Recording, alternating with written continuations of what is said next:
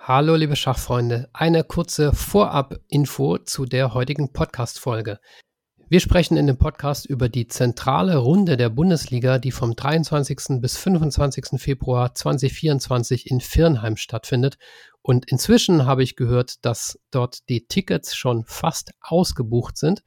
Das heißt, alle, die noch Interesse haben, dort hinzugehen, sollten sich bitte möglichst schnell um Tickets kümmern. Und zwar geht das über die Homepage vom Schachclub Firnheim. So, das vorab und jetzt viel Spaß mit der Folge. Hier ist Schachgeflüster. Hallo und herzlich willkommen zur 205. Ausgabe des Schachgeflüster Podcast mit eurem Gastgeber Michael Busse. Ja, über 200 Folgen haben wir über Schach in Deutschland gesprochen, ohne einmal ausführlich die Schachbundesliga thematisiert zu haben, die stärkste Schachliga der Welt. Und dieses Manko möchte ich heute endlich beseitigen. Und dazu habe ich den obersten Vertreter des Schachbundesliga e.V. eingeladen. Er kennt die Liga wie kaum ein anderer, denn seit 2009 führt er sie als Präsident durch ruhiges und auch mal weniger ruhiges Fahrwasser.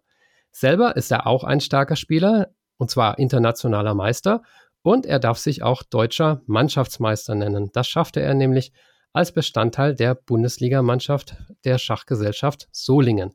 Sein Name ist Markus Schäfer. Hallo und herzlich willkommen. Ja, schönen guten Tag.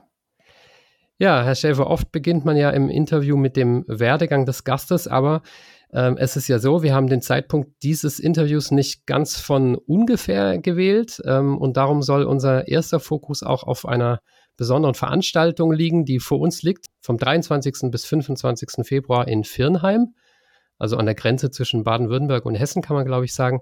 Ja, worauf dürfen sich Schachfans denn da freuen? Genau, also Viernheim ist tatsächlich ja nahe Mannheim gelegen, in der Metropolregion Rhein-Neckar. Und dort treffen sich dann zu dem von Ihnen genannten Datum alle 16 Erstligavereine, äh, tragen dort drei Runden aus, eine am, Samstag, äh, eine am Freitag ab 16 Uhr, dann eine am Samstag ab 14 Uhr und dann die dritte Runde am Sonntag ab 10 Uhr. Und äh, das dürfte nicht nur eine äußerst hochklassige, sondern auch eine sehr spannende Veranstaltung werden. Also ich darf mal insbesondere darauf hinweisen, dass am Samstag der voraussichtliche Spitzenkampf, auch meisterschaftsvorentscheidende Kampf stattfinden wird zwischen dem SC Viernheim und der OSG Baden-Baden. Und ich gehe da davon aus, dass also beide Mannschaften extrem stark antreten werden. Ähm, und es ist aber sowohl im Meisterschaftskampf als auch im Abstiegskampf noch sehr, sehr spannend. Also wenn man sich die Tabelle anschaut, ähm, finden auch noch sehr wichtige Paarungen statt, ähm, wo es wirklich um die Platzierungen im Mittelfeld und gegen äh, den Abstieg geht, weil inzwischen ist es so, dass äh, kann man ohne Übertreibung sagen, dass die halbe Liga gegen den Abstieg spielt.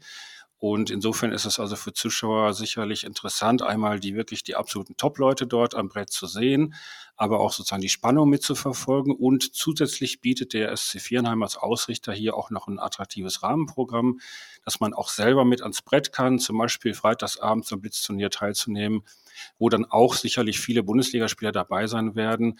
Es gibt außerdem Jugendturniere, es gibt natürlich eine hochklassige Live-Kommentierung und, und, und. Also es hat wirklich auch so einen Festivalcharakter und das für, ja, meines, meines Erachtens sehr günstige Eintrittspreise. Da lohnt sich ein Kommen auf jeden Fall. Ja, viele Anknüpfungspunkte. Ich fange mal an bei dem Spitzenduell zwischen Baden-Baden und Firnheim. Ich glaube, Baden-Baden ist jetzt in den letzten 16, 17 Jahren ähm, nur einmal nicht deutscher Meister geworden. Meinen Sie, es gibt eine realistische Chance, dass es Firnheim dieses Jahr packt? Immerhin haben sie auch einen Punkt Vorsprung und ja, es wird ja ein gewisser Hikaru Nakamura auch antreten. Genau, also Firnheim hat sich ja für diese Saison nochmal verstärkt mit Nakamura und da ist ja auch bereits bekannt gegeben worden, dass Nakamura jetzt in Firnheim an dem genannten Wochenende auch spielen wird. Ähm, das wird sicherlich auch nochmal viele äh, Fans dorthin locken, weil Nakamura ja tatsächlich der reichweitenstärkste Spieler der Welt ist. Wenn ich also seine Auftritte im, im, im sozialen Medienbereich äh, äh, nehme, dann ist er der reichweitenstärkste Spieler weltweit. Und das ist ein echter Coup gewesen von den Vierenheimern, denn Nakamura hat noch nie in der Bundesliga gespielt. Also da, wir haben ja viele Weltklasse-Spieler in der ersten Liga. Nakamura ist zum ersten Mal dabei. Also das ist sicherlich jetzt nochmal eine besondere Attraktion, dass er dort auch am Brett zu sehen sein wird. Äh, Vierenheim hat in der Tat, wie Sie gerade schon erwähnt haben, einen Punkt Vorsprung. Äh, das macht die Sache nochmal zusätzlich interessant. Das heißt, Baden-Baden steht in diesem Kampf gegen Vierenheim praktisch unter Siegzwang und ähm, darf sich da eigentlich kein Unentschieden erlauben. Ein bisschen Zünglein an der Waage könnte an dem Wochenende aber auch noch die SF Deizisau spielen. Denn Deizisau hat bisher auch nur einen Minuspunkt und spielt jetzt noch gegen Viernam und Baden-Baden, ähm, sodass auch in dieser Dreierkonstellation das noch hochinteressant ist.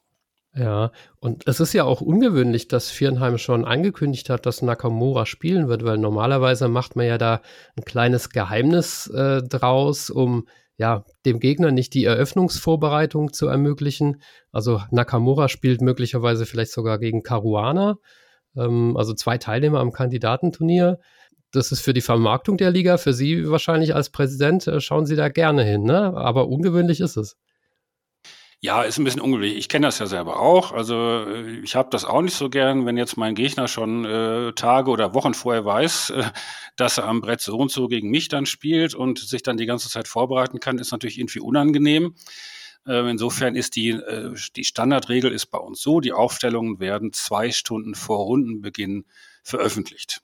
So, da kann ich als Zuschauer immer noch schauen, okay, wer spielt denn da und so weiter. Ähm, und für die Spieler, die haben dann eben diese zwei Stunden als Vorbereitungszeit. Das ist, glaube ich, ein ganz guter Kompromiss. Also, dass man nicht erst, so wie das bis vor ein paar Jahren noch war, dass man wirklich erst vor Ort erfährt, eine Viertelstunde vorher, gegen wen spiele ich denn eigentlich und für die Zuschauer eben, wer spielt denn da überhaupt, sondern man weiß es jetzt eben immer zwei Stunden vorher und in diesem Fall finde ich natürlich wirklich äh, entgegenkommen, sowohl von Nakamura als auch vom SC Viernheim, dass sie das vorher bekannt geben. Ist natürlich wirklich im Sinne der Veranstaltung und auch im Sinne der Liga. Hm. Jetzt ist es ja so, das wird nicht das letzte Bundesliga-Wochenende sein, sondern es ist so ein bisschen mittendrin. Normalerweise, wenn es so eine zentrale Veranstaltung früher gab, dann war das immer die, die, äh, die Schlussrunde, die zentrale Endrunde. Ähm, was ist denn der Grund da, dafür, dass es das jetzt so mittendrin sozusagen gibt? Ja, es gab äh, tatsächlich aber schon ähm, zentrale Runden zu unterschiedlichen Zeitpunkten. Ah. Also die erste zentrale Runde, die überhaupt stattgefunden hat, war 2011 in Mülheim an der Ruhr. Und zwar war das damals eine Auftaktrunde. Das heißt also Saisonauftakt hat auch Vorteile, weil zum Saisonauftakt kann man sich sicher sein, dass alle Mannschaften mit voller Kapelle antreten. Während bei einer Endrunde kann es immer sein, dass für den einen oder anderen Verein geht es vielleicht nicht mehr um allzu viel. Man ist also irgendwie im Mittelfeld, kann nicht mehr absteigen und so weiter. Man spielt vielleicht nicht mehr so mit der, mit der allerbesten Truppe.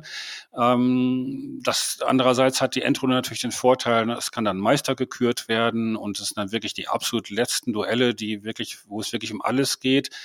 Und jetzt die Veranstaltung in Viernheim ähm, bot sich einfach auch vom Termin her an, weil eben der Ausrichter an diesem Termin auch die großen Flächen in Viernheim zur Verfügung hat, im Bürgerhaus, wo man dann eben neben den Bundesliga-Kämpfen auch noch das Rahmenprogramm anbieten kann.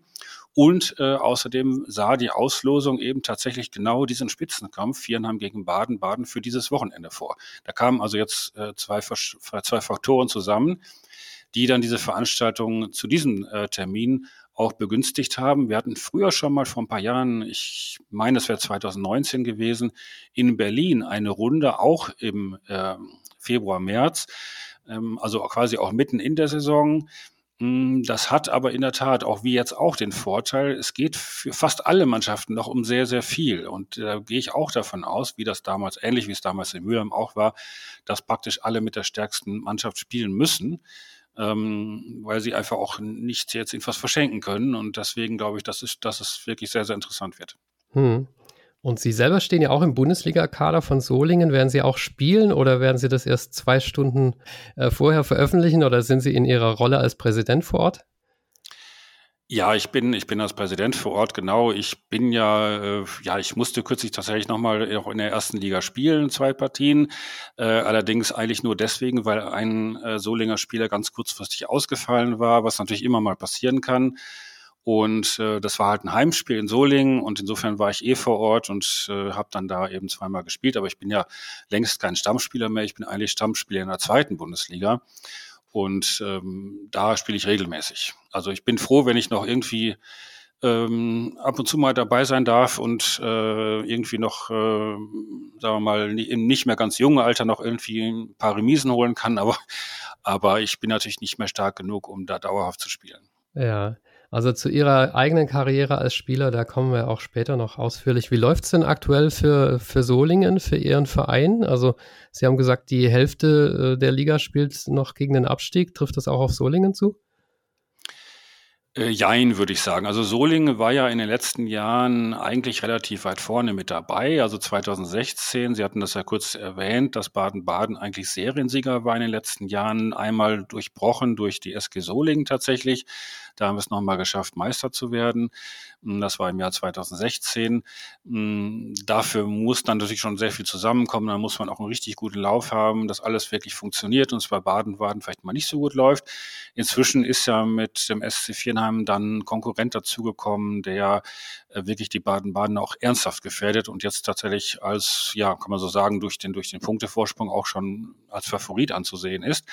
Ähm, was die SG Soling angeht, ja, äh, war dann nach dem Meisterschaftsjahr, hat Soling eigentlich immer so dritten, vierten, fünften Platz erreicht, immer relativ weit vorne gespielt, ohne dass es jetzt wirklich für einen Meistertitel hätte reichen können. Ähm, ja, dies, dieses Jahr war es so, dass äh, die Mannschaft nicht so günstig gestartet ist. Es waren aber auch sehr schwere Kämpfe am Anfang.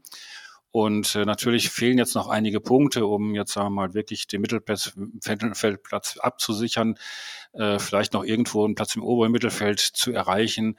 Äh, mehr wird nicht gehen, aber es kann auch nicht jedes Jahr immer alles zusammenpassen. Ja, so ist das im Sport.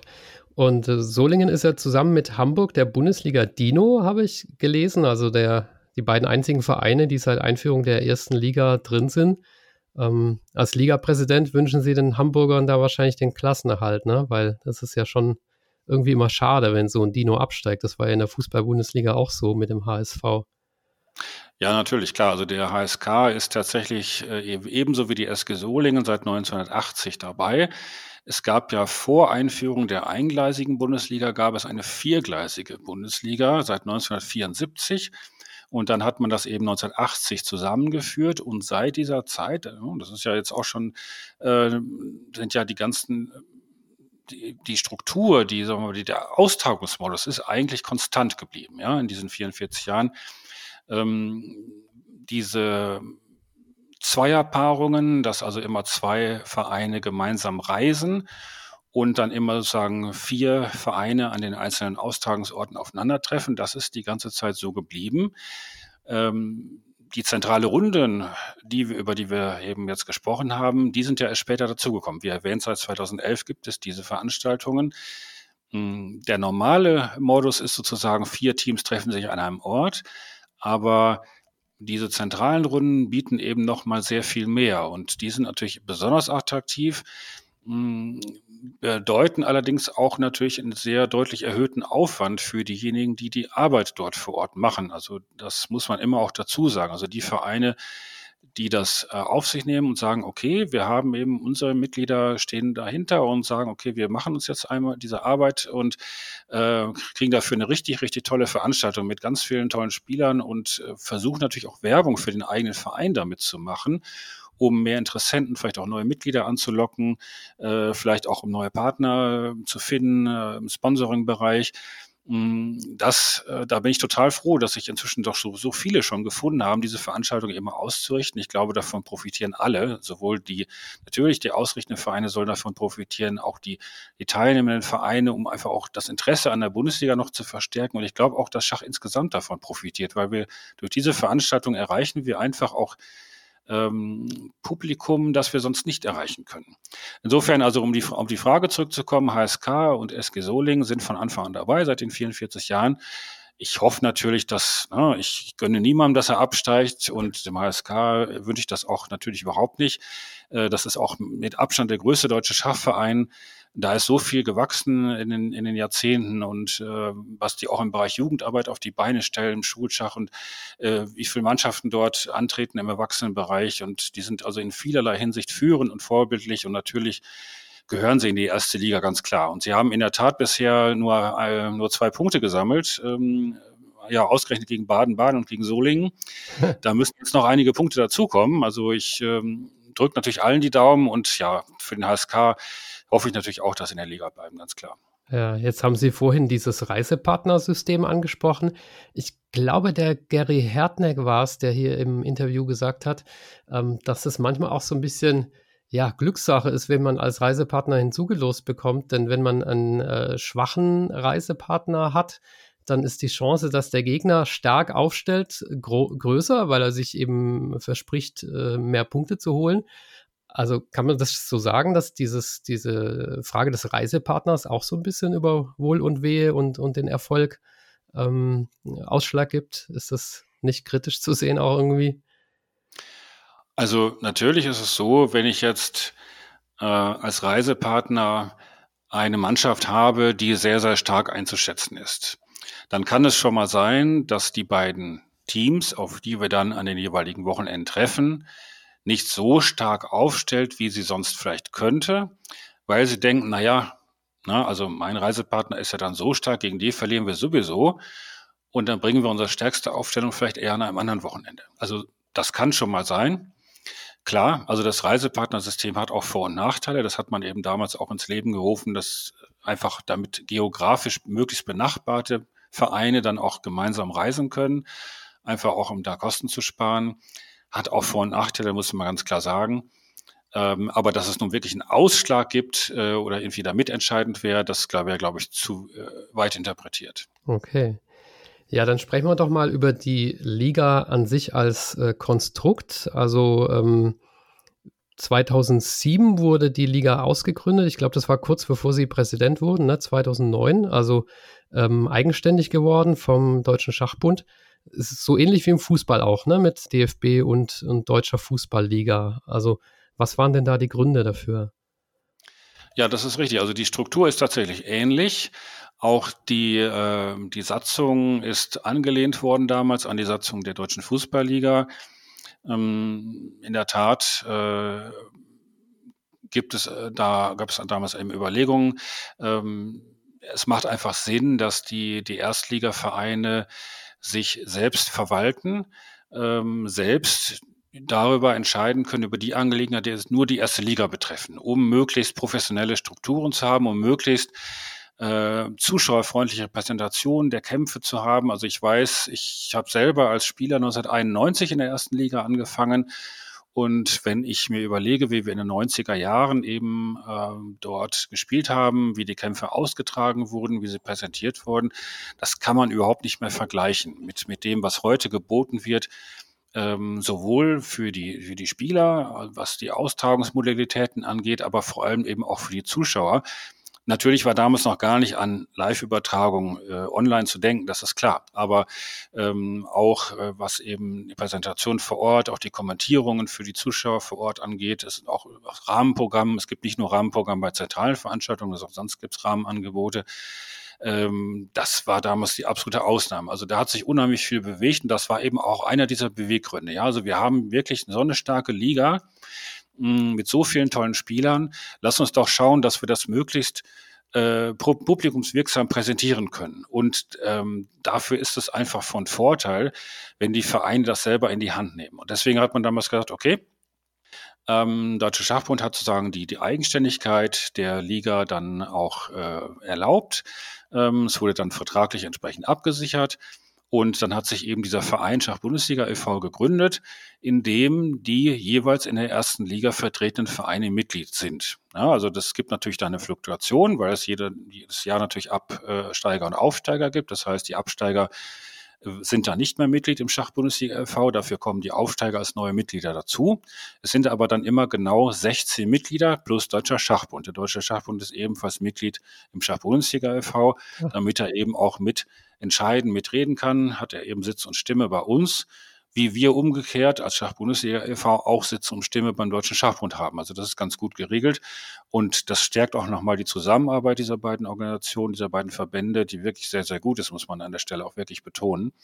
Und war auch immer super in der, in der ganzen Zeit. Also da gibt es wirklich, wirklich gar keine Probleme. Im Gegenteil, das, das ist eine sehr, sehr fruchtbare Zusammenarbeit und deswegen auch äh, vielfache Beteiligung gegenseitig an gemeinsamen Veranstaltungen und so weiter. Also das war die eine Idee, wie können wir denn diese Liga möglichst gut präsentieren, ähm, möglichst auch eine schlankere Struktur da reinzubekommen, dass die Vereine sich dann wirklich auch selbst verwalten können. Und ähm, was eben ganz wichtiges Ziel für uns als Schachbundesliga e.V. und als Schachbundesliga-Vereine ist, wenn wir schon so ein super Produkt haben, das haben wir ja nun mal, und da entwickeln wir ja auch immer weiter, äh, dann wollen wir natürlich auch möglichst viele Menschen mit diesem Produkt erreichen. Und ähm, da natürlich inzwischen eben diese Möglichkeiten, diese Online-Möglichkeiten dazugekommen sind, versuchen wir es natürlich auf diesem Wege, also national und international, möglichst viele Menschen zu erreichen, den Bekanntheitsgrad zu steigern, Reichweite zu steigern und eben möglichst äh, das Produkt ähm, noch weiter zu verbessern. Ja, und deswegen eben auch solche Leuchtturmveranstaltungen wie die jetzt in Viernheim. Hm. Jetzt gab es ja beim letzten Kongress des Deutschen Schachbundes einen Antrag äh, vom, Landesband, vom Landesverband Berlin, die äh, Schachbundesliga wieder zurückzuführen unter das Dach des Deutschen Schachbundes, mit der Begründung, dass die Ziele, die Sie gerade genannt haben, ne, also Reichweite zu steigern und so weiter, dass die nicht erreicht worden seien, beziehungsweise dass die besser erreichbar wären, ähm, wenn die Schachbundesliga zurückkehrt. Das war wohl nicht so ganz nach Ihrem Geschmack, denke ich mir mal. Also der Antrag äh, ist ja auch von fast allen Delegierten abgelehnt worden. Also muss dazu sagen, im äh, Kongress des Deutschen Schachbundes äh, sind ja eben hauptsächlich die Mitglieder des Deutschen Schachbundes, also die Landesverbände vertreten und natürlich dann auch die entsprechenden äh, Mitarbeiter äh, des, des DSB, also die, das, das ehrenamtliche Präsidium, der Referenten und so weiter. Ähm, und äh, wir als Schachbundesliga e.V. eben auch. Und wir haben ja vor auch dazu Stellung genommen äh, zu diesem Antrag. Der wurde, wie gesagt, dann auch fast allen abgelehnt. Äh, ich habe ihn auch nicht so ganz verstanden, abgesehen davon, dass er auch handwerklich äh, nicht gut gemacht war. Es war weniger der Tenor, wie Sie es gerade gesagt haben, dass, dass wir die Reichweite nicht erreichen würden. Das, das wurde da gar nicht genannt und das stimmt ja auch nicht. Wir haben, äh, äh das kann man gar nicht vergleichen, wie viele Leute wir heute erreichen mit dem Stand vor 15 Jahren. Es ging bei dem Berliner Antrag eher um Vermarktung dass also gesagt wurde, lasst uns doch versuchen, die Produkte des Deutschen Schachbundes, zum Beispiel die Nationalmannschaft, gemeinsam mit der Bundesliga zu vermarkten.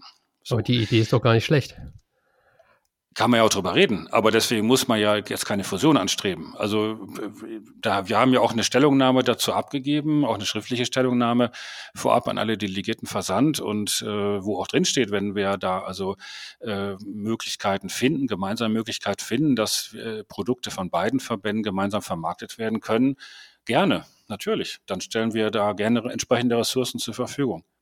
Ja, dann die Frage, wie äh, war das denn? Wie kam es denn 2009 dazu, dass Sie sich eigentlich als Präsident haben wählen lassen? Was waren für Sie die Gründe oder die Ausgangssituation damals? Also ist es so, ich äh, hole da ein bisschen weiter aus. Also ich bin ja, wie gesagt, 1991 als Spieler in der ersten Liga angefangen und dann auch direkt bei der SG Solingen, wo ich ja bis, bis heute noch bin, habe dann einige Jahre äh, wirklich als Stammspieler auch in der ersten Liga spielen können. Und mir hat diese ganze Veranstaltung einfach von Anfang an richtig gut gefallen. Und ähm, ich habe da auch, also die, die Bundesliga-Wochenenden sind einfach auch nochmal ganz was anderes, als wenn man eben, wie ich vorher in dritte Liga, zweite Liga oder eben auch in anderen Ligen gespielt hat. Das lässt sich einfach nicht vergleichen. Also das, das ähm, äh, ist einfach ein anderes, ein, ein anderes Teamgefühl und sie haben natürlich auch so starke Gegner dort, das ist ein so starkes Turnier. Also solche starken Turniere finden sie sonst auch nicht mal eben so. Äh, und dann eben, wie gesagt, das sind eben in einer Mannschaft, äh, als Teil dieser Mannschaft, und SG Solingen war natürlich damals schon äh, deutscher Rekordmeister, auch mit den entsprechenden Leuten, mit denen man da zu tun hatte, wo, wo ich unheimlich viel lernen konnte.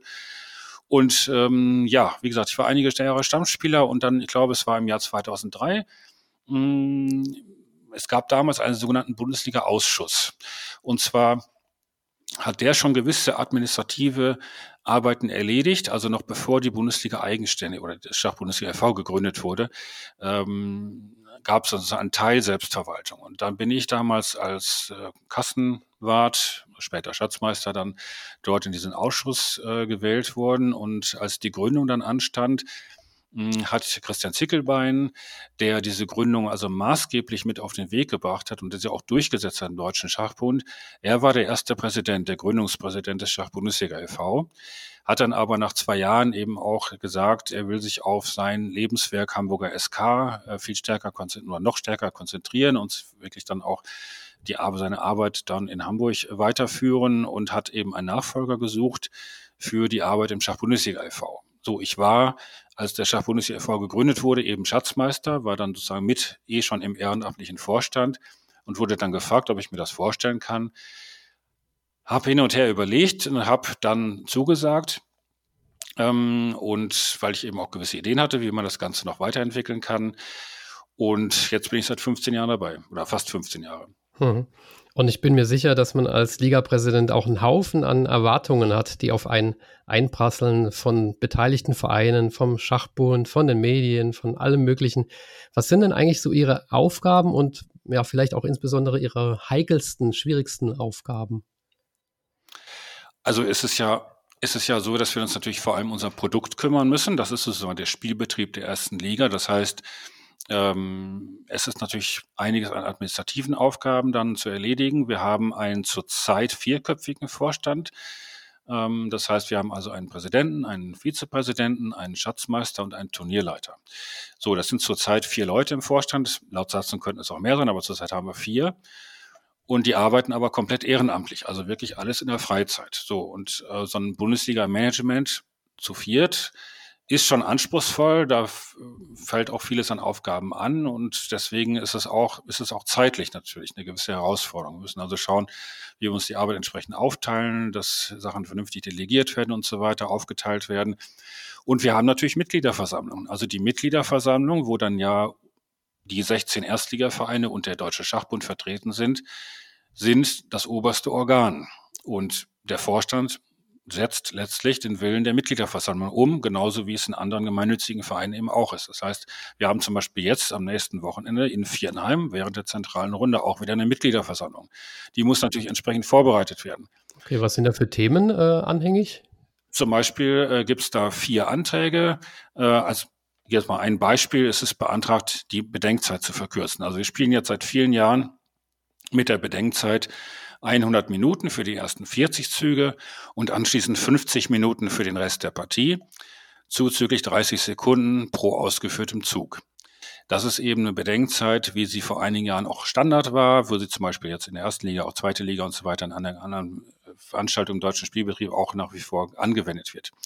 Jetzt gehen aber die Bestrebungen dahin, die Bedenkzeit etwas zu verkürzen, analog zu, ja, zu den meisten internationalen Turnieren, sodass jetzt zum Beispiel eben ein Antrag auf dem Tisch liegt, die Bedenkzeit auf 90 Minuten für die ersten 40 Züge plus 30 Minuten für den Rest plus diesem genannten Increment 30 Sekunden pro ausgeführten Zug dann etwas zu verkürzen. Das hat den Vorteil, wenn man in der Praxis sich anschaut, wie gesagt, sehe ich in der ersten Liga und in der zweiten Liga gleichermaßen, nach, nach fünf, sechs Stunden laufen nur noch ganz, ganz wenige Partien. Manchmal ist es nur noch eine einzige Partie. Die allermeisten Zuschauer sind dann eh nicht mehr da. Der Ausrichter musste die ganze Zeit aber noch warten, bis diese einzelne Partie beendet ist. Und auch für die Heimfahrt ist es ähm, einfach eine gewisse Verzögerung und es ist durchaus dann kann auch ein Unterschied sein, ob ich eine Stunde äh, später erst wegkomme oder schon früher schon wegkomme. Ähm, teilweise ist es auch ein Problem mit, mit Abendessen. Wenn ich jetzt an Viernheim zum Beispiel denke, Freitag 16 Uhr beginnt eine Runde ja, wenn die dann sechs, sieben Stunden spielen, äh, kriegen die Spieler auch nichts mehr zu essen. Also das ist, da kommen verschiedene organisatorische Probleme auch zusammen. Und wie gesagt, die meisten Zuschauer sind dann eh nicht mehr anwesend, weder online noch vor Ort. Und deswegen gehen die Überlegungen dahin, die Kämpfe dann um diese eine Stunde von der Dauer her zu verkürzen. Das ist zum Beispiel also ein Antrag, mit dem wir uns da beschäftigen werden, ähm, wo ich denke, dass das auch äh, vermutlich zeitgemäß ist, das entsprechend umzustellen. Das hat dann zum Beispiel auch wieder eine Signalwirkung. Also wenn die erste Liga die Bedenkzeit verkürzt, hat das üblicherweise dann auch zur Folge, dass äh, im Bereich Deutscher Schachbund und Landesverbände auch überlegt wird, die Bedenkzeit entsprechend anzupassen. Das können wir natürlich nicht entscheiden, aber wir werden natürlich die ähm, Entscheidung wird natürlich veröffentlicht und dann muss man sehen, ob das dann für die anderen Ligen auch umgesetzt wird. Das hat den Vorteil, ähm, dass eben einige Ligen mit der gleichen Bedenkzeit spielen, hat den Vorteil, es gibt eine Menge Spieler, die in unterschiedlichen Ligen, dritte, zweite, erste Liga tätig sind und auch Pokal und so weiter, dass man sich nicht bei jeder Veranstaltung wieder äh, Gedanken machen muss, Moment mal, welche Bedenkzeit haben wir denn hier eigentlich? Ja. Also insofern, das ist jetzt mal zum Beispiel so ein ganz praktisches Thema, was uns da beschäftigt. Also solche Mitgliederversammlungen müssen natürlich vorbereitet werden. Da geht es auch um Berichtswesen und so weiter, auch strategische Fragen und so weiter. Das ist eine typische Aufgabe für eben ehrenamtlichen Vorstand. Aber ansonsten hat der Vorstand natürlich ganz klar die Aufgabe, zwischen den Mitgliederversammlungen die Geschäfte zu führen. Und das ist wirklich, da kommt viel zusammen in der Bundesliga, ganz klar. Also, und Sie haben es ja richtig angesprochen, ich meine, 15 Jahre ist eine längere Zeitspanne. Da gibt es natürlich äh, leichtere Phasen und schwierigere Phasen. Das ist klar. Es gibt größere Herausforderungen und kleinere Herausforderungen. Aber ich äh, finde es immer ganz schön, wenn ich, wenn ich zurückschaue und sage, okay, wir haben echt auch einiges auf den Weg bringen können, auch wenn es manchmal mühsam ist.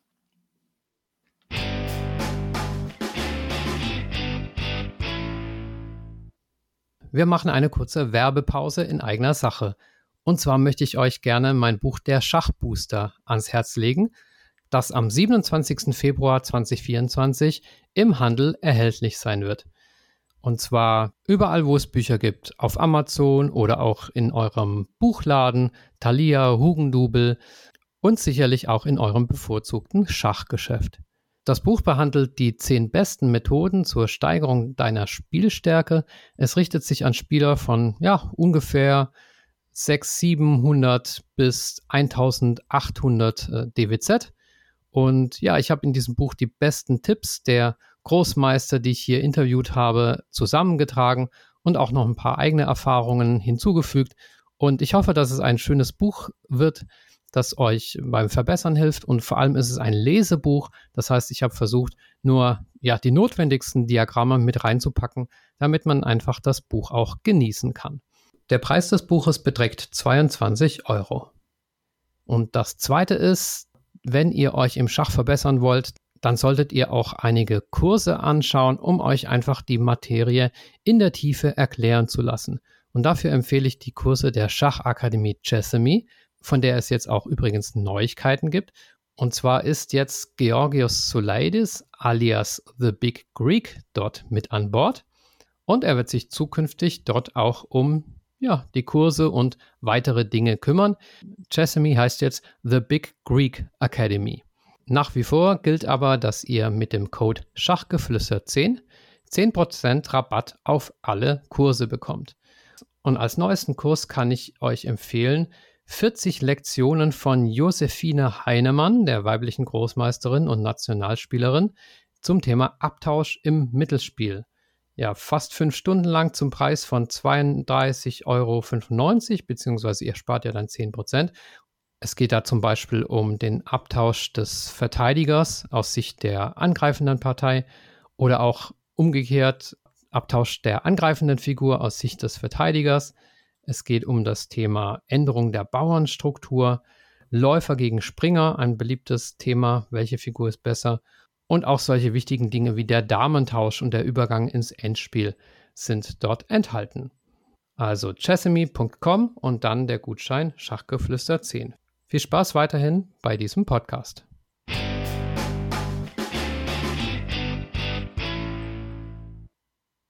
Sie haben vorher das Thema ähm, Reichweite und Öffentlichkeitsarbeit angesprochen. Es gibt ja Schachmedien, die fordern, dass die Vereine und auch die Liga als Ganzes ähm, noch mehr machen müssen, um auch attraktiver für Sponsoren zu sein. Denn tatsächlich gibt es ja kaum echte Sponsoren, also Firnheim jetzt vielleicht mit, mit DeFi, ne? aber es gibt andere Vereine, die haben mehr so private Mäzene, die sich halt ein Verein als Liebhaberprojekt halten, sage ich mal. Und äh, wenn der Mäzen dann verschwindet, dann verschwindet auch der Verein. Wie blicken Sie auf dieses Thema Sponsor versus Mäzen ja, im Zusammenhang mit, diesem, mit dieser Forderung nach Öffentlichkeitsarbeit? Also wir müssen erstmal natürlich festhalten, Schach ist ja kein, keine Massensportart in dem Sinne, dass wir in Massenmedien ähm, gut vertreten werden. Also das ist Wäre nach wie schön. vor ein Rand. Ja, okay, klar. ähm, ist aber zurzeit nicht so. Und das heißt, dann muss ich mir als potenzieller Geldgeber halt überlegen, okay, welchen Gegenwert sehe ich, wenn ich mich für Schach engagiere? Und ich finde natürlich das Modell Viernahm total interessant, weil da gibt es in der Tat dieses Unternehmen Define, das ist ja ein sehr großes Beratungsunternehmen äh, mit, mit Hauptsitz in Frankfurt, wo eben auch gesehen wird, okay, wir brauchen qualifizierte Nachwuchskräfte aus dem akademischen Bereich und die sehen ganz klare Zielgruppe für potenzielle Mitarbeiter im Bereich Schach und auch im Bereich Schachpublikum.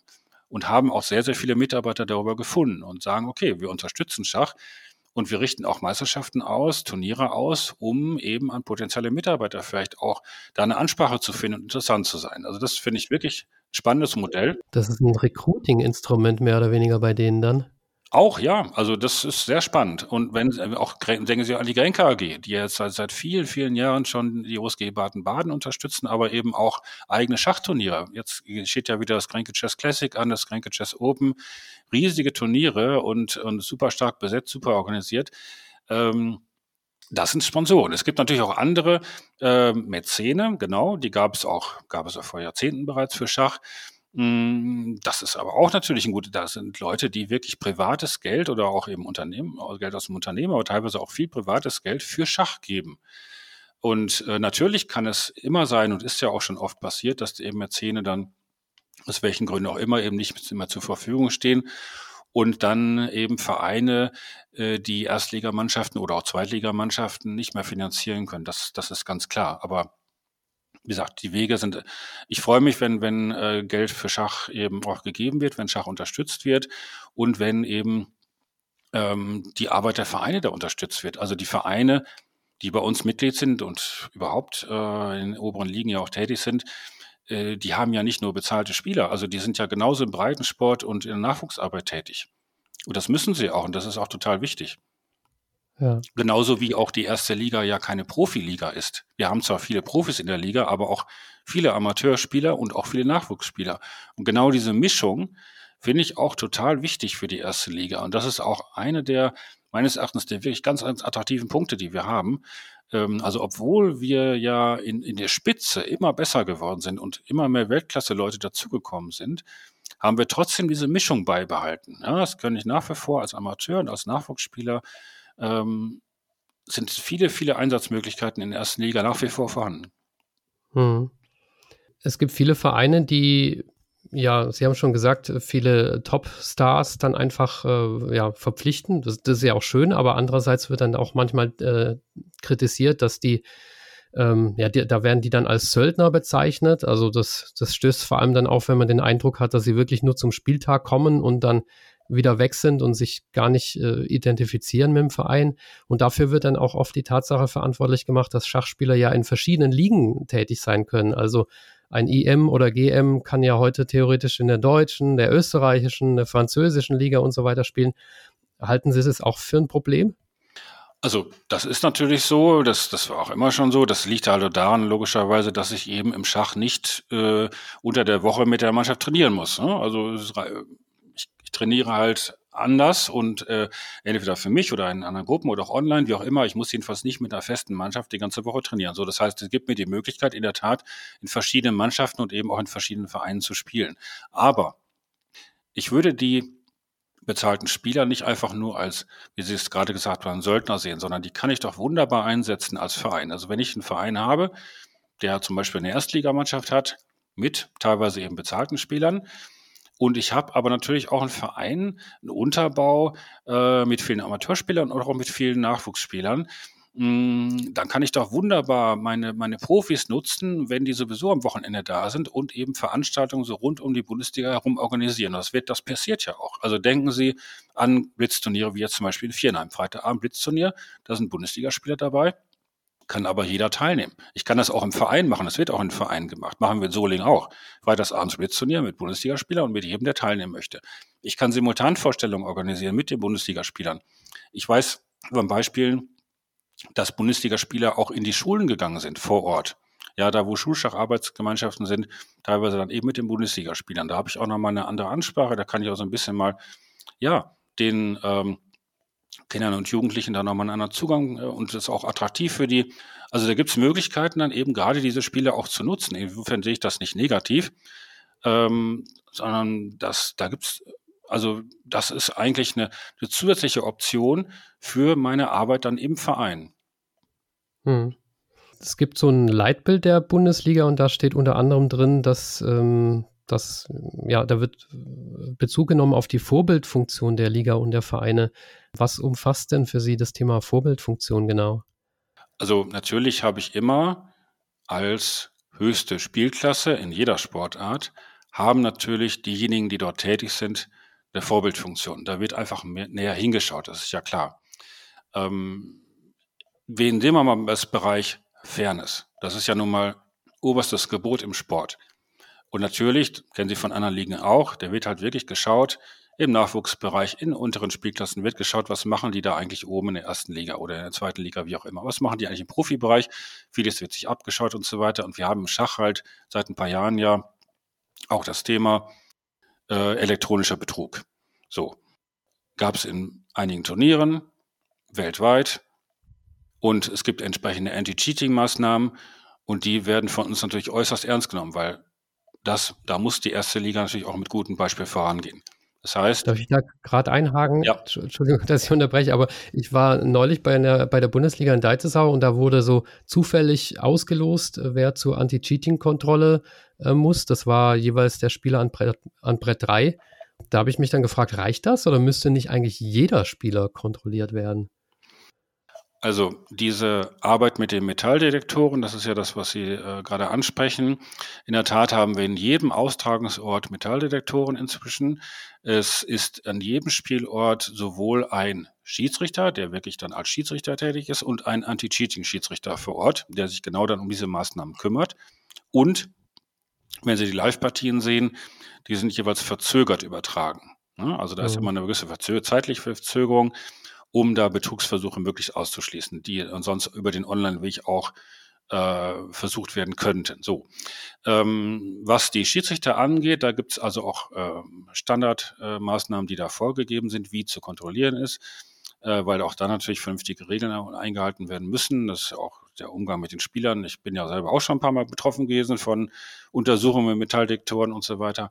Ähm, ja, da gibt es auch unterschiedliche Vorgehensweisen, äh, dass man teilweise dann die Gewinnpartien, dass man dann die Gewinner nimmt und die kontrolliert oder dass man es auslost, entweder vor der Runde oder auch äh, vielleicht äh, während der Runde schaut, ähm, wie man kontrolliert nach den Partien. Da gibt es unterschiedliche Vorgehensweisen. Also es, bisher ist es nicht so, dass in allen Kämpfen alle Spieler kontrolliert werden. Ja, okay. Ja, reicht ja vielleicht auch, wenn man einfach so eine gewisse Sorge haben muss als Spieler. Ähm, ein anderer Punkt, den man vielleicht auch unter äh, Vorbildwirkung äh, nennen könnte, ist das Thema Jugendarbeit. Und da gibt es ja eine kleine Geschichte dazu. Die Bundesliga hat ja sogenannte Teilnahmevoraussetzungen verabschiedet und da war auch wichtig äh, oder ein wichtiger Punkt drin, ähm, dass es gewisse Anforderungen an die Jugendarbeit gibt. Und dann hat ja der Schachclub Kirchweihe dagegen geklagt und dann auch äh, letztlich ähm, gewonnen. Und es gab jede Menge Aufruhr der auch hätte vermieden werden können, vielleicht, weil es ja einen Vergleichsvorschlag gegeben hat, den der Bundesliga e.V. aber abgelehnt hat. Und äh, ja, und, und, über den ganzen Ärger ist ihnen dann auch noch der Vizepräsident abhanden gekommen. Wie bewerten Sie das nachträglich? Was war richtig, was war falsch? Ähm, was bleibt? Ja, das Stichwort Teilnahmevoraussetzung ist wichtig. Ähm, die Idee dabei ist folgende. Ähm, in der Tat sind Sie ja jetzt gerade auf gekommen durch den, das, das Thema Vorbildfunktion, Jugendarbeit. Das ist natürlich ein ganz, ganz wichtiger Punkt. So, äh, ich hatte ja vorhin schon gesagt, ähm, die Erstligavereine ähm, betreiben ja nicht nur Spitzensport sondern sind eben Vereine wie andere auch, die im Spitzensport, im Breitensport und eben nach Möglichkeit auch möglichst breit aufgestellt sind in der, im Bereich Nachwuchsarbeit. Das muss aber weiter forciert und verstärkt werden. Und deswegen war eben ähm, ist dieses Leitbild, was Sie vorhin auch schon genannt haben, natürlich sehr, sehr wichtig. Das haben wir vor drei Jahren einstimmig beschlossen in, äh, im Schachbundesliga e.V. Also da haben alle auch entsprechend zugestimmt, wo eben entsprechende Ziele formuliert sind. Und natürlich muss es ein Ziel sein, als Erstligaverein, das kann man einfach auch erwarten von einem Erstligaverein, dass er sich in der Nachwuchsarbeit engagiert. Und wie gesagt, ich hatte es eben genannt mit den, mit den Spitzenspielern, die ich wunderbar auch bestimmte Veranstaltungen mit einbinden kann. Da ergeben sich auch sehr gute Synergieeffekte. Ähm, Habe ich selber in meinem einen Werdegang auch erlebt. Also, und die Frage war jetzt, äh, die wir uns damals gestellt haben, können wir das irgendwie ähm, etwas in Regeln gießen. Also können wir sagen, okay, wir können von den Erstligavereinen das und das erwarten und ähm, knüpfen das dann, die, die Erfüllung solcher Voraussetzungen an ähm, an die Punktevergabe und man braucht eben gewisse Punktzahlen, um in der ersten Liga spielen zu dürfen. So, dann wurde eine Systematik ausgearbeitet und auch entsprechend verabschiedet von der Mitgliederversammlung. Und dann hatte eben ein Verein dagegen geklagt. Es gibt eben bei uns ein internes Schiedsgerichtsverfahren, so wie in anderen in äh, anderen Sportverbänden eben auch ein internes äh, Schiedsgerichtsverfahren installiert wird. Und in der Tat, wie Sie es eben geschildert haben, Schiedsgericht hat einen Vergleichsvorschlag vorgelegt aber ähm, der hätte nur angenommen werden können mit Einstimmigkeit. Also hätten wirklich alle unsere Mitglieder zustimmen müssen. Das war einfach nicht erreichbar. Und deswegen musste letztlich das Schiedsgericht dann selber eben ein Urteil sprechen. Und das heißt, äh, diese Teilnehmervoraussetzungen, so wie wir die in der Turnierordnung stehen hatten, mussten wir dann entsprechend leider fallen lassen. Was wir zurzeit aber machen, weil das Thema an sich ist dadurch ja nicht erledigt. Wir haben, das Thema an sich ist nach wie vor aktuell. Aber die Vorgehensweise damals äh, mit den Punktevergaben und so weiter ähm, wird also vom Gericht kritisch gesehen. Das heißt, wir überlegen jetzt, mh, wie können wir diesen Bereich anders bearbeiten? Gibt es vielleicht eher ein Belohnungssystem, wenn ich als Verein, als Erstligaverein eben bestimmte Ziele erreiche? Aber Wie kann so eine Belohnung denn aussehen? Mehr Punkte geht ja nicht. Nee, das ist richtig. Äh, das kann ja nicht so, das kann jetzt nicht in den sportlichen Bereich eingreifen, dadurch, dass ich jetzt Punkte zugesprochen bekomme. Aber äh, da haben wir gerade mal eine Besprechung durchgeführt. Insofern äh, stehen wir da noch ein bisschen am Anfang. Da wird in Viernamen in der Mitgliederversammlung auch nochmal Thema sein, aber das ist ein Prozess, der noch ein bisschen dauern wird. Aber das Thema an sich bleibt natürlich wichtig. Und ich glaube, dass durch die ganzen Diskussionen, die wir damals geführt haben, auch die Arbeit an diesen Regelungen, da waren also mehr als die Hälfte der, der Mitgliedervereine waren in dieser Arbeitsgruppe beteiligt. Ähm, da haben sich so viele auch Gedanken inzwischen gemacht. Ich glaube schon, dass sich die Arbeit im Nachwuchsbereich und die damit zusammenhängende Arbeit verstärkt hat. Weil im Grunde ist es ja so, wenn ich als Sportverein, egal in welchem Bereich, tätig bin, da bin ich für diejenigen tätig, die hier leben, die hier zu mir kommen in den Verein.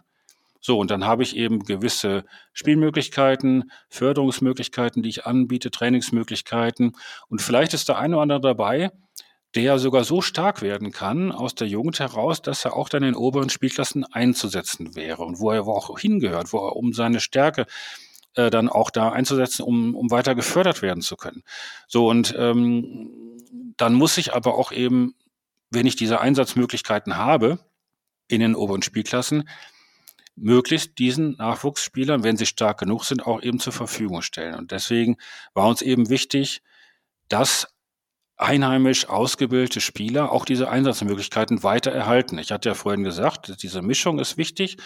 Bezahlte Spieler, aber auch eben auch nicht bezahlte und auch äh, Jugendspieler auch in der ersten Liga haben zu können.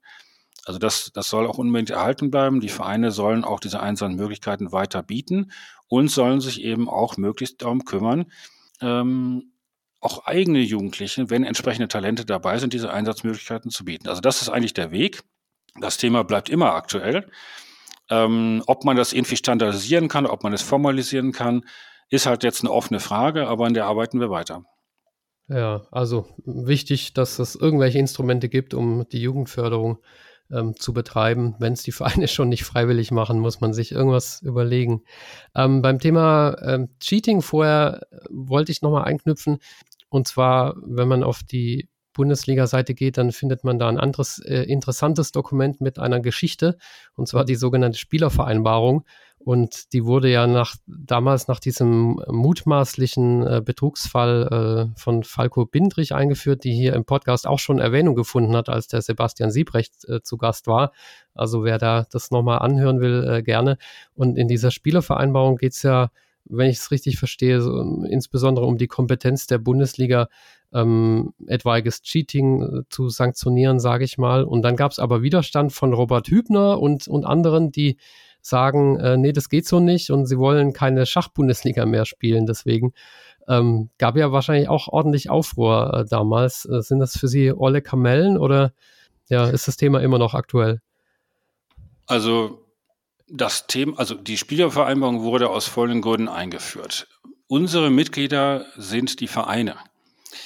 Das heißt, ich kann nicht ohne weiteres, ähm, wenn jetzt ein Spieler ähm, betrügen sollte, ohne so eine Spielervereinbarung den Spieler bestrafen. Das ist schwierig. Deswegen wurden damals eben diese Spielervereinbarungen eingeführt. Das heißt, jeder Spieler, der gemeldet wird in der ersten Liga, muss eben vor seinem ersten Einsatz auch so eine Spielervereinbarung unterzeichnen. Das ist einfach nur, das gibt einfach nur dem Verband die Sanktionsmöglichkeit. Das betrifft aber nicht nur uns, das betrifft genauso andere Veranstalter auch, auch den Deutschen Schachbund. Und bei dem Fall, den Sie gerade genannt haben, da ging es um den SC Siegburg. Der spielt ja gar nicht in der ersten Liga, sondern in der zweiten Liga. Und damals, äh, da gibt es also mehrere Spieler, die sich geweigert haben, diese Spielervereinbarung zu unterzeichnen. Das sind aber, wie gesagt, nicht unsere Verträge, sondern das sind die Verträge vom Deutschen Schachbund. Insofern sind ja. wir da nur sehr mittelbar beteiligt. Ähm, ich, die Siegburg spielt aber inzwischen auch, äh, wie gesagt, zweite Liga und gut, Hübner hat, glaube ich, seit Jahren keinen Mannschaftskampf mehr gespielt. Ich nehme an, dass das andere Gründe hat. Das kann ich aber nicht, kann ich aber nicht beantworten, kann ich nur mutmaßen. Ob das jetzt wirklich der, die Spielervereinbarung ist, die da einen Ausschlag gibt, das weiß ich einfach nicht. Mag sein, ich, ich weiß es nicht. Ich weiß nur, dass er eben seit Jahren nicht mehr dort gespielt hat, ist aber noch gemeldet. Ja, okay. Also ich glaube, soweit ich weiß, war das der Grund, aber gut, äh, können wir jetzt hier nicht klären. Vor der Saison war zu lesen, dass es noch eine Klage gibt von einem Verein, äh, Glück auf Rüdersdorf, der zwar die zweite Liga Nord gewonnen hat, aber dann nicht aufgestiegen ist, offenbar wegen Fristversäumnissen. Ähm, was ist eigentlich aus der Klage geworden? Ist die noch anhängig oder Macht die überhaupt noch Sinn oder hat die sich zeitlich überholt? Die Frage kann ich verstehen, aber ich habe auch schon anderen Medien gegenüber gesagt, dass ich dazu öffentlich gar nichts sagen kann. Und ähm, deswegen gilt das natürlich auch für dieses Medium. Tut mir leid, aber das äh, dazu werde ich gar nichts sagen. Das kann ich erst tun, wenn die Angelegenheit abgeschlossen ist. Insofern, vielleicht beantwortet das schon einen Teil Ihrer Frage, aber mehr kann ich dazu einfach nicht sagen. Okay, also die Frage, ob das Verfahren noch anhängig ist, äh, haben Sie dann quasi indirekt äh, beantwortet. Okay. Hat der äh, Wegfall oder die Schließung von Chess 24 eigentlich irgendwelche Folgen, gerade in, in Bezug auf die äh, Übertragung? Sie hatten vorher Zuschauerfreundlichkeit erwähnt, weil da konnte man ja schön die äh, Partien immer verfolgen. Genau, also in der Tat hatten wir ja ähm, Chess 24 praktisch von Anfang an auch so ein bisschen auf den Weg begleitet, weil derjenige, der die Software programmiert hat, die man ja als User dann immer, wenn man Live-Partien verfolgt hat, äh, sehen konnte, der hat ursprünglich tatsächlich für uns in der ersten Liga ähm, Live-Übertragung gemacht, also für verschiedene Spielorte und ist dann eben nach Hamburg zu Chess24 gewechselt und hat dann dort die Software programmiert. Die ist wirklich erstklassig, ist aber so ein bisschen auch in die Jahre gekommen und äh, wurde dann eben, seitdem er weggegangen ist von Chess24, auch nicht mehr weiterentwickelt. Jetzt äh, geht das ganze Jahr über an Chess.com oder ist jetzt übergegangen.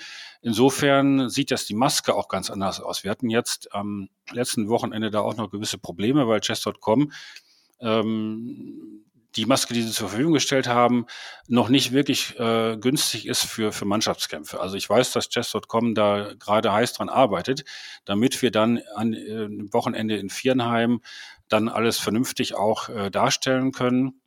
Wie gesagt, sieht dann etwas anders aus, als es bei Chess, äh, Chess 24 der Fall war. Aber ich hoffe, dass es dann auch für die User ein äh, gutes Nutzererlebnis ist. Und ähm, was ich auch verschiedene Zusatzfeatures habe, die ich da abrufen kann, war jetzt, wie gesagt, letztes Wochenende noch nicht so perfekt, aber ich hoffe, dass es jetzt äh, in anderthalb Wochen sehr viel besser aussieht. Ja, also man kann die Partien sehen bei chess.com, man sieht aber nicht das Endergebnis, sondern man muss die acht einzelnen Partien äh, dann äh, noch selber addieren und äh, deswegen ist es so ein bisschen unkomfortabel, aber das ist ja schön zu wissen, dass da dran gearbeitet wird. Ja. Jetzt wäre es natürlich noch schöner, wenn man die Partien nicht nur ähm, ja nicht nur die Züge äh, verfolgt, sondern wenn man so eine richtige Live-Übertragung hätte, und Sie hatten es genannt, teilweise gibt es das, ne, der Schachclub Firnheim zum Beispiel mit Ilya Zaragatsky macht das. Aber was ich mich frage, warum gibt es eigentlich keinen zentralen ähm, Schach-Bundesliga-TV oder warum nimmt man nicht den, den Twitch-Kanal von äh, Schach Deutschland TV vom, vom Deutschen Schachbund?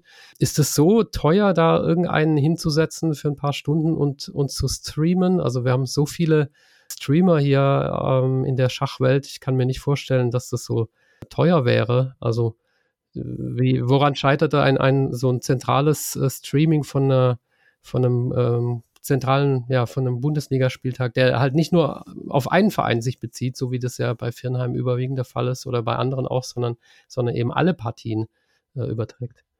Nein, das scheitert gar nicht. Das haben wir auch tatsächlich schon wiederholt gemacht. Also wir hatten 2021 in Berlin eine zentrale Runde, äh, wo in der Tat auch Schach Deutschland TV übertragen hat ähm, an allen Tagen.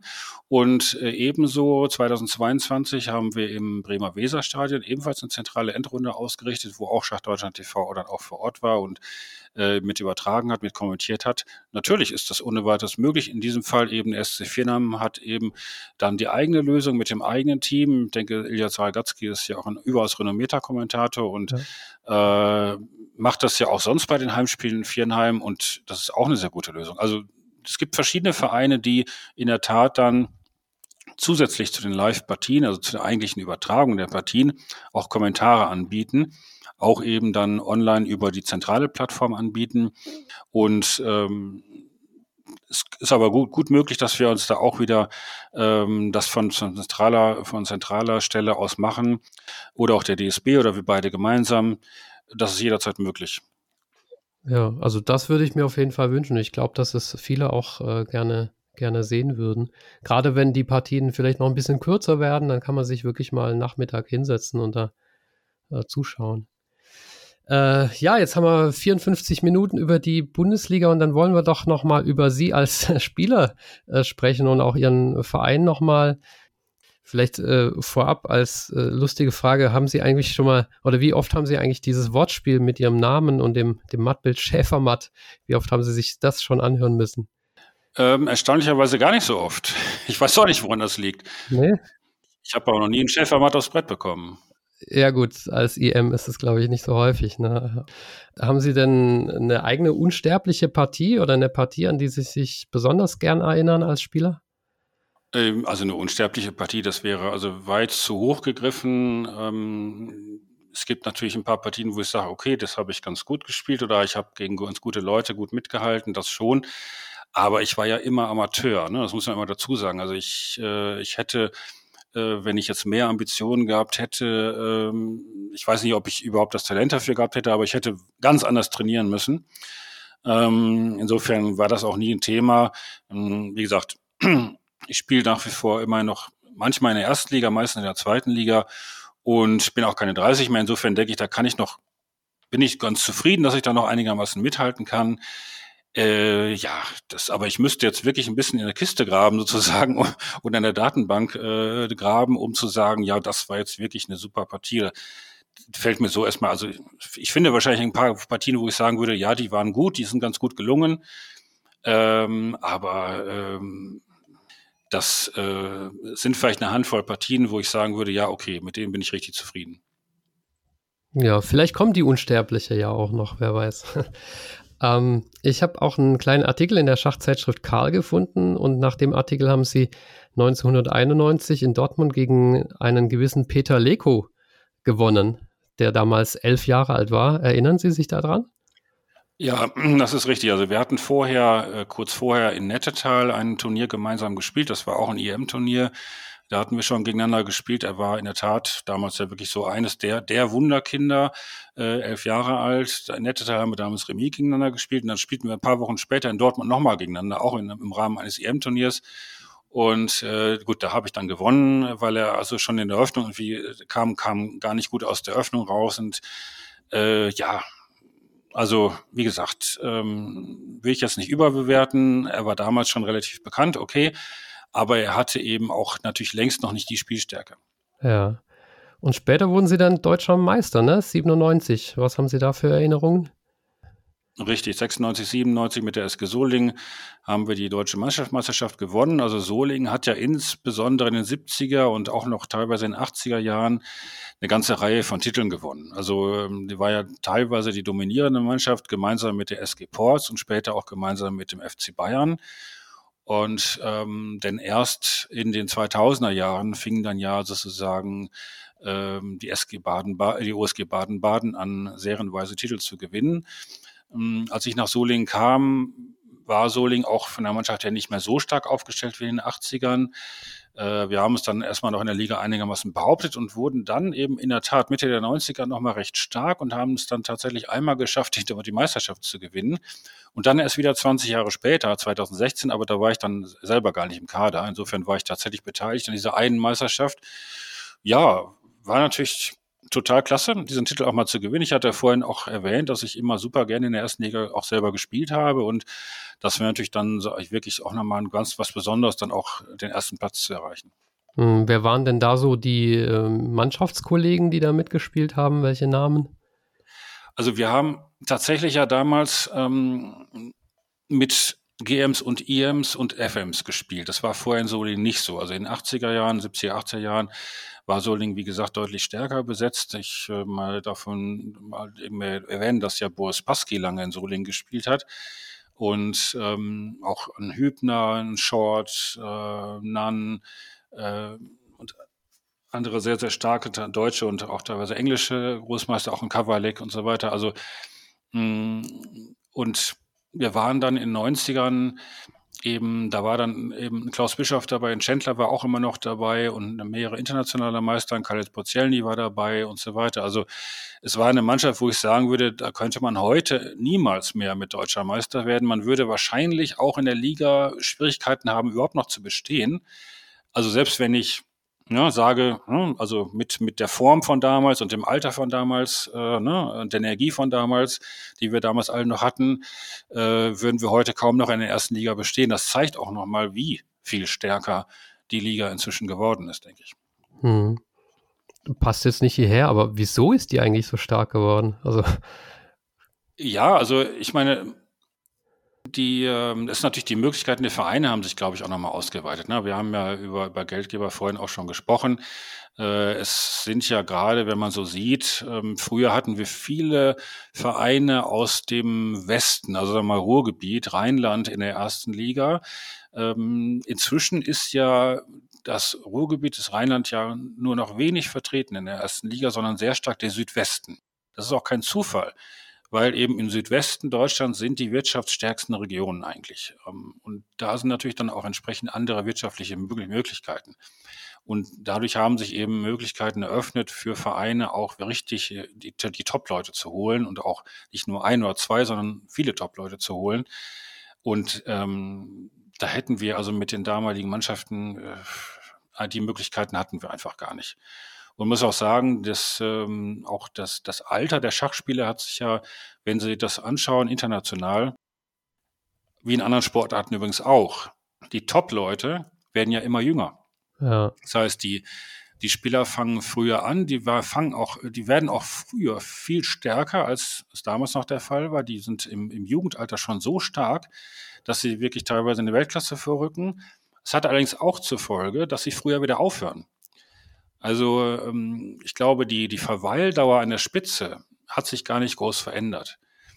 Die Leute kommen früher an die Spitze und gehen auch früher wieder. Teilweise hören sie ganz auf mit Schach, teilweise machen sie andere Dinge, ähm, werden dann irgendwie in anderen Bereichen berufstätig oder auch schachlich berufstätig, aber nicht mehr als Spieler unbedingt hauptsächlich.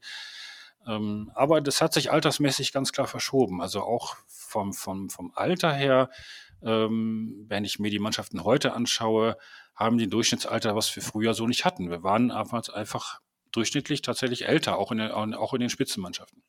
Ja, interessante Entwicklung. Und wo Sie gerade das Ruhrgebiet ansprechen, denke ich an äh, Düsseldorf, die ähm, vielleicht eine Ausnahme sind, weil sie ja von äh, einem privaten Sponsor äh, nach vorne getrieben werden, der jetzt für die nächste Saison auch zum Beispiel Fabiano Caruana äh, verpflichtet hat und äh, die ganzen starken Inder und da wird es ja äh, wahrscheinlich dann einen Dreikampf geben, ne? Baden-Baden, Firnheim und Düsseldorf. Ich glaube, das wird nochmal richtig, äh, da werden die Weltklasse-Spieler aufeinanderprallen. Da fehlt eigentlich nur noch Magnus Carlsen. Ja, das wird also bestimmt super interessant. Also es ist natürlich sehr davon auszugehen, dass Düsseldorf jetzt aufsteigen wird von der zweiten Liga West in die erste Liga. Die wären gerne auch schon letztes Jahr aufgestiegen, haben, haben es knapp nicht geschafft, aber diesmal sieht es ja, ne, ist ja kaum zu verhindern, dass die, dass die dann äh, ganz äh, locker den ersten Platz dort erreichen und auch äh, teilweise die Kämpfe auch jetzt zu null gewinnen schon in der zweiten Liga. Also da kommt natürlich eine Mannschaft in der ersten Liga, da wird es dann in der Tat, wenn es äh, die Entwicklung so weitergeht, wie sie sich jetzt abzeichnet, wird es dann einen Dreikampf geben zwischen Baden-Baden, Viernheim und Düsseldorf. Das heißt, wir reden dann nicht nur von einem entscheidenden Kampf, sondern wahrscheinlich von drei entscheidenden Kämpfen um die Meisterschaft. Und das ist natürlich für uns als Liga auch nochmal super. Äh, und ich denke für die Zuschauer auch nochmal ein Stück weit spannender. Und wir können dann eben noch mehr Top-Kämpfe präsentieren als jetzt. das sind doch, äh, das sind doch hervorragende Ausblicke für die neue Saison und äh, ich denke, ja. wir haben ja heute einiges äh, Spannendes über die Liga erfahren und äh, vielleicht noch ja. ein Kompliment von mir, wie Sie ja dieses, dieses Schiff schon so lange mit ruhiger Hand durch Wind und Welle leiten und ja den Status als beste Liga der Welt ähm, immer, ja, immer weiter zementieren. Also ähm, vielen Dank. Und äh, dann die letzte Frage, traditionell bei mir, ob Ihnen noch was einfällt, was wir nicht erwähnt haben oder was Sie vielleicht noch als Botschaft loswerden möchten. Na, ich freue mich einfach auf die Veranstaltung in Viernheim, muss ich ganz klar sagen. Das sind jetzt von den Zeiten dieses Gesprächs aus noch anderthalb Wochen. Und äh, das sind wirklich äh, Leuchtturmveranstaltungen und da kann man den Verein, der sich diese Arbeit macht, äh, gar nicht genug loben. Auch die Geldgeber dahinter stehen. Sie hatten ja vorhin auch schon die Firma Define genannt. Ähm, ohne die wäre sowas einfach gar nicht möglich. Und ich, auch der Niedersächsische Schachverband, der sich dort engagiert. Also das, obwohl ja Viernheim ne, liegt ja nun mal nicht in Niedersachsen, aber der, der Schachverband Niedersachsen ist trotzdem dort engagiert. Also es sind viele, viele Akteure. Und das sind ganz tolle Veranstaltungen, kann ich wirklich nur jedem empfehlen. Kommen Sie dorthin, das ist wirklich nicht teuer und äh, ist ein tolles Schachfestival und ich persönlich freue mich sehr darauf.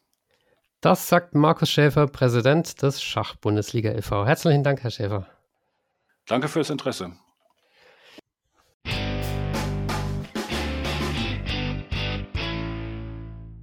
Liebe Schachfans, ich hoffe, die heutige Folge hat euch wieder gefallen. An dieser Stelle möchte ich auf den Schachkalender schachtermine.com hinweisen. Inzwischen ist das Deutschlands umfassendster Schachkalender. Und wenn ihr euer eigenes Turnier, euren Anfängerkurs, euren Vortrag oder was auch immer publizieren wollt, dann geht das auch mit der Eintragen-Funktion. Also alle Termine rund ums Schach auf schachtermine.com. Außerdem gibt es jetzt den Schachgeflüster Leitfaden für Einsteiger und Eltern, der Leitfaden enthält 48 Tipps für Anfänger, wie man sich im Schachdschungel orientiert und verbessert, und dann noch 16 Tipps für Eltern von Schachkindern.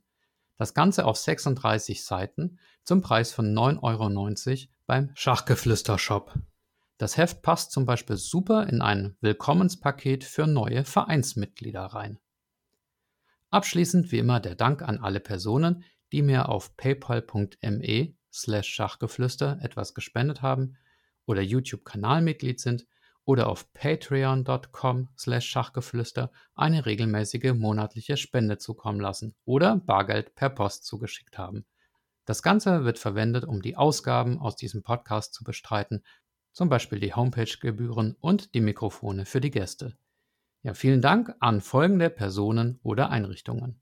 Andreas Virux, Armin Züger, Benjamin Steinhilber, Dieter Riegler, Frank Rothmann, Friedhelm Küch, Güven Mannay vom interkulturellen Schachverein Zatransch Club 2000, Hans aus Berlin, Dr. Joachim Meyer-Brix, Manuel, Manuel Rüther, Marc Hofmann, Markus Schirmbeck, Oliver Bremer, der mysteriöse Peter, Peter Hug von DSSP, die Schulschachprofis, Peter Schach, die Internetseite schachtraining.de, Sven Ossenberg, Thomas Hasin und Tim Bialuszewski.